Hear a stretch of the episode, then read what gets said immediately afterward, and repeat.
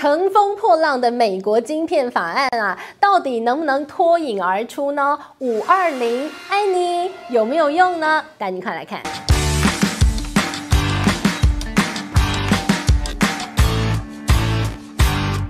Hello，大家好，我是志玉。今天要跟大家聊的是热腾腾、刚刚端出炉的晶片法案。美国总统拜登啊，正式签署了这个晶片法案。大家都知道，晶片法案呢，就是剑指中国的科技崛起。中国呢，给这个晶片法案呢、他说这叫做冷战思维的产物。但是呢，美国总统拜登是怎么说的？这就是美国接下来要赢得经济竞争的一大利器。所以呢，今天好好跟大家来聊聊晶片法案。好了，那这个晶片法案的内容呢，其实呢很简单，就是这么说的啊。呃，他说呢，我要这个补贴企业，那希望呢可以把半导体晶片的制造带回美国本土。所以呢，他当然编了很高的预算啊。呃，有人讲啊，说这笔预算，晶片法案总体的预算啊，就仿佛当年。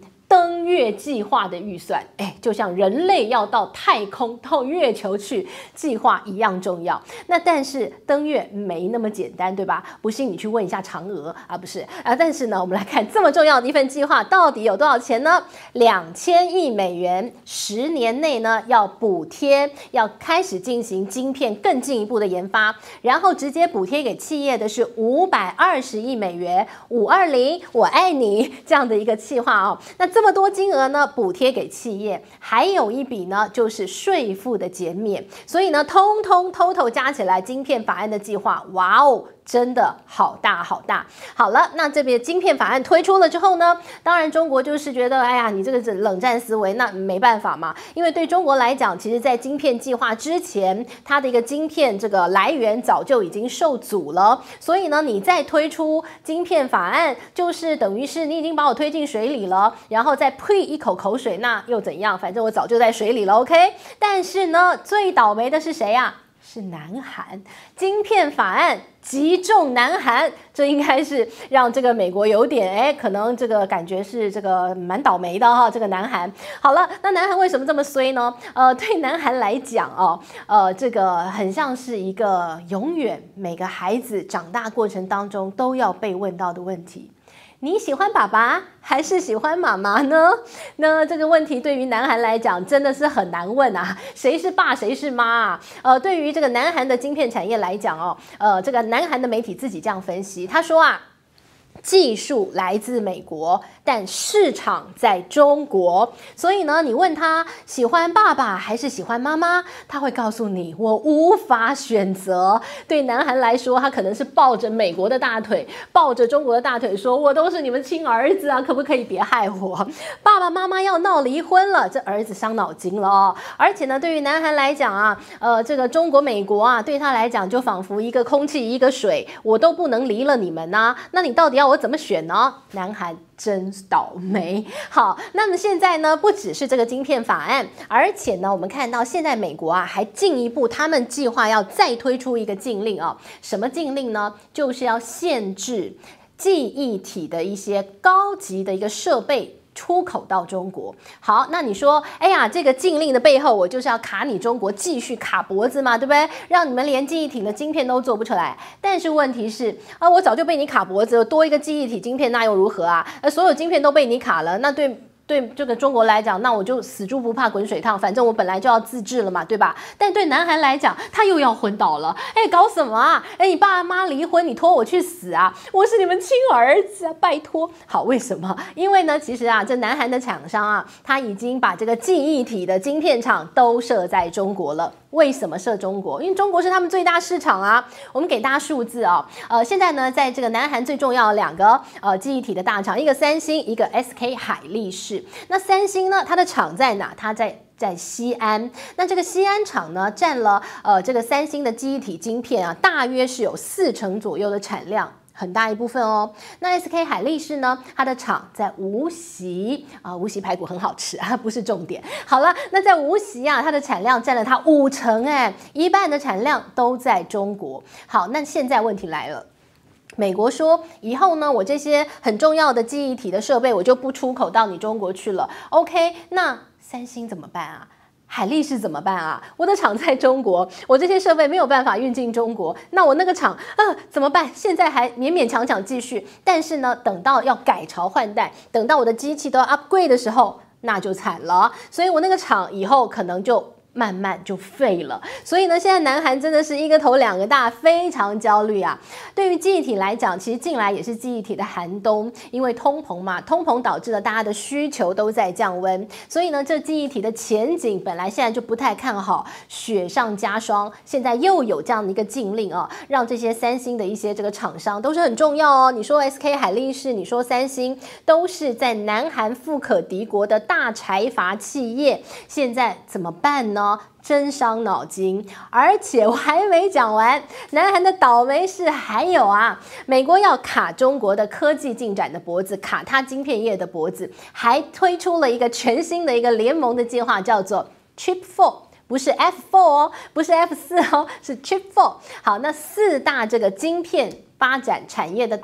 他们希望可以抱团，然后呢，共同的要把中国踢出去，把他们赶出晶片产业啊。当然，美国，然后上台湾，然后呢，他们找了日本，现在加南韩，Chip Four，然后呢，组成了一个晶片联盟。然后呢，听起来，哎呀，这个很厉害啊。但问题是啊，美国呢，这个台湾呢，不用说嘛，这个台湾已经加入了这个 Chip Four 嘛。然后呢，日本，哎，日本最近也是很靠近这个美国啊，所以呢，这个日本也没。没问题，他们要加入，南韩要不要加入啊？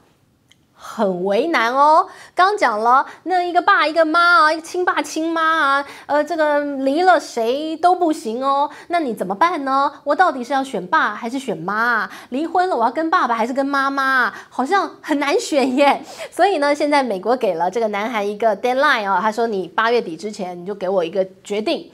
到底你是要跟爸还是跟妈？你就做一个决定哈。好，哎呀，感觉语带威胁。所以呢，南韩呐本来就是像鸵鸟一样，不想回答，我不想想，我不想想。但是你现在还是要做一个决定。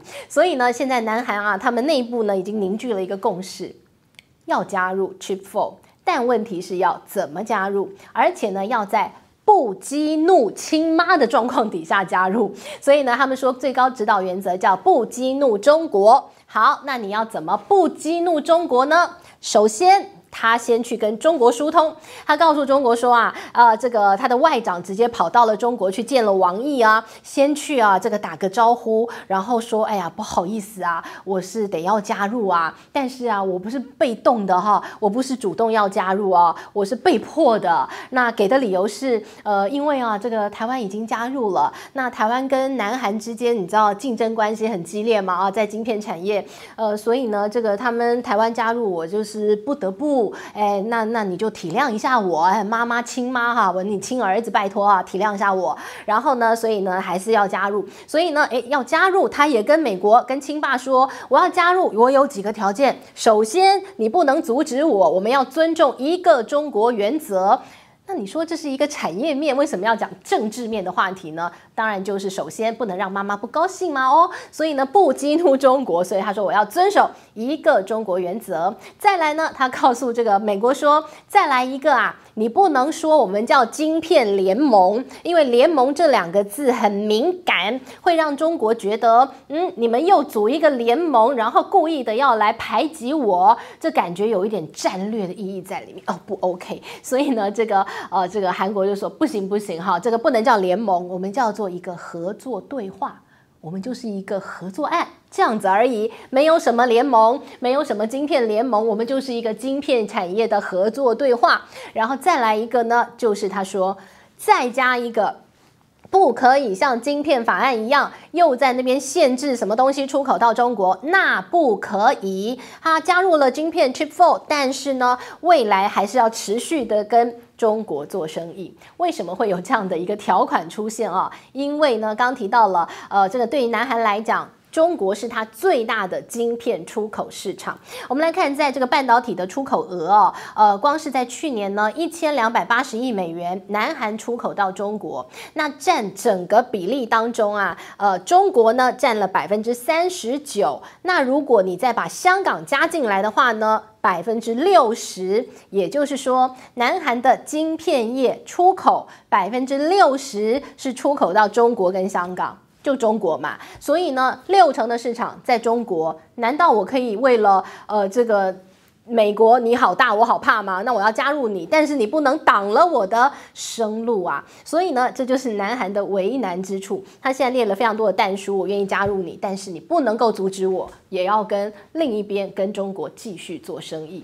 好，那晶片法案呢？现在对于南韩来讲非常非常为难，但对中国来讲呢？刚刚我们一开始已经提到了，其实中国早就已经被制裁了，所以呢，早就为了被制裁之后做了非常多的努力。他们有大基金，就是。呢，在努力的要让晶片自制嘛，这是一个中国早就在呃这个二零一四年、二零一五年就推出的一个计划。那直到今年二零二二年，美国才会有一个类似像中国大基金这样的一个晶片产业的本国的扶植计划，已经落够中国好多年了嘛。但无论如何啦，这个美国你还是这个很大嘛，哈，晶片产业你当然技术还是很领先。所以呢，诶，到底这个两国之间的科技竞争？持续进行会怎么样？我们要继续观察。但对中国的一个产产业来讲，刚提到了记忆体，可能是下一个啊，这个晶片要被这个制裁的一个产业。那在中国方面呢，像长江存储啊，也是在记忆体方面现在越做越大了啊。那可能它也要面临到的就是它的设备可能会被卡关的一个问题。那除了这个之外呢，大家知道这个半导体产业啊，晶片产业其实不外乎就是最一开始的这个微影的部分，像这个 ASML 啊，就是你要制作这个晶。晶圆的时候，呃，这个所谓的一个光刻机的一个。状况，目前全世界最大当然就是荷兰的这个 ASML 嘛。那现在呢，这个美国已经告诉这个 ASML 说，你东西先进制成不能够进口到大陆去。好，微影的部分啊，这个是很厉害。再来呢，我们就看到了在蚀刻的部分，蚀刻的部分呢，现在全世界最大的这家公司叫科林企业。科林企业呢，大约全球市占率五成左右。另外一个呢，就是再往下封测的部分，封测的部分呢，目前呃，这个全世界最大的叫科。科磊公司啊，科磊公司呢，大约市占也是在五成左右。所以呢，这个科磊公司最近一次的一个财报发表会当中，他已经讲了，美国政府已经发文给他。不准出口任何的设备给中国，所以你看到美国真的在卡关，真的在做。但是呢，你说中国有没有对应的一些公司呢？我们就带你来看看。刚提到了在光刻机的部分啊，现在呢不是美国卡脖子吗？那中国能不能做？我们看到中国呢有一家公司啊，叫做上海微电子公司，它已经研发出了他们的光刻机。以前在中国他们做的光刻机是九九十纳米、九零纳米。啊，非常低阶啊，但是呢，现在它已经做到二八纳米了，进展。非常快，当然呢，距离先进制程，你说七纳米啊、五纳米、三纳米还差很远，但是它从九零纳米已经进展到二八纳米了，所以你可以看到它其实进展是速度很快哦。这叫上海微电子啊，它在这个呃微影的部分它做出来了。另外，我们来带您看看，最近呢，这个中芯做出了七纳米，哇哦，这是很不得了哎，呃，这个七纳米都做出来。当然有人讲说它是用 N 加一的一个制程做的，它不是真正的七纳米，但是它。的效能类似哦，但它已经做得出来了，七纳米已经算先进制程哦，这一点呢让这个美国大吃一惊哈，所以呢也有点担心说啊，这个中国怎么科技进展的这么快啊？那除此之外呢，也看到了射频的产这个射频的相关产品呢。中国的厂商也可以做出来，而且做出来还打进了华为供应链。呃，大家知道华为是全世界最大的一个这个呃频道，呃最大的一个这个网通商嘛，哦，所以它要用的东西当然也是规格很高。那中国呢，自家的产业自己做出来的射频元件，居然它可以采用，哎，代表它的一个品质是够的哦，国际水准哦。所以呢，我们看到中国在呃努力的晶片产业当中，其实呢，你不要说是有什么呃大幅度飞跃式。是的，可以超越美国没有？但是你说它有没有在慢慢追？它有的，一步一步在往上爬。所以呢，我们看到晶片法案哦，呃，这个晶片法案呢，当然现在已经正式签署了，未来要即将的上路推出嘛。那你说它有没有用呢？我们刚刚说了，其实呢，类似的一个晶片自制的法案，在中国二零一四年就有大基金的一个成立嘛。那美国今年二零二二年才推出，有没有用？好，这个时候呢，我们就要套一句台积电的创办人张忠谋董事长他的讲法了。他是一个非常有远见的人，他早就说台积电将会是地缘政治的兵家必争之地。而现在他又预言什么呢？他说这个晶片法案啊，叫浪费钱又昂贵，而且会徒劳无功。呃，这番话他不仅仅是在面对媒体的时候讲。裴洛西呢，日前到台湾的时候啊，据说午宴当中，张忠谋这个前董事长也直接告诉裴洛西啊，呃，就是你知道。张忠谋董事长已经九十一岁了，裴洛西八十二岁，就是一个哥哥告诉老妹妹啊，老哥哥告诉妹你啊，哎呀，你们晶片法案啊，哎呀，浪费钱呐、徒劳无功，没用啊，要不要早早洗洗睡啊？但是呢，美国能不能不做？不能的，他还是得要做，毕竟呢，晶片啊是他们呃很重要，现在认为是国安非常重要的一环，所以呢，无论如何，晶片法案呢未来会。怎么样进行？我们还会持续带大家来关注哦。这是今天帮大家帮大家准备的内容，希望你喜欢喽。我们下回见，拜拜。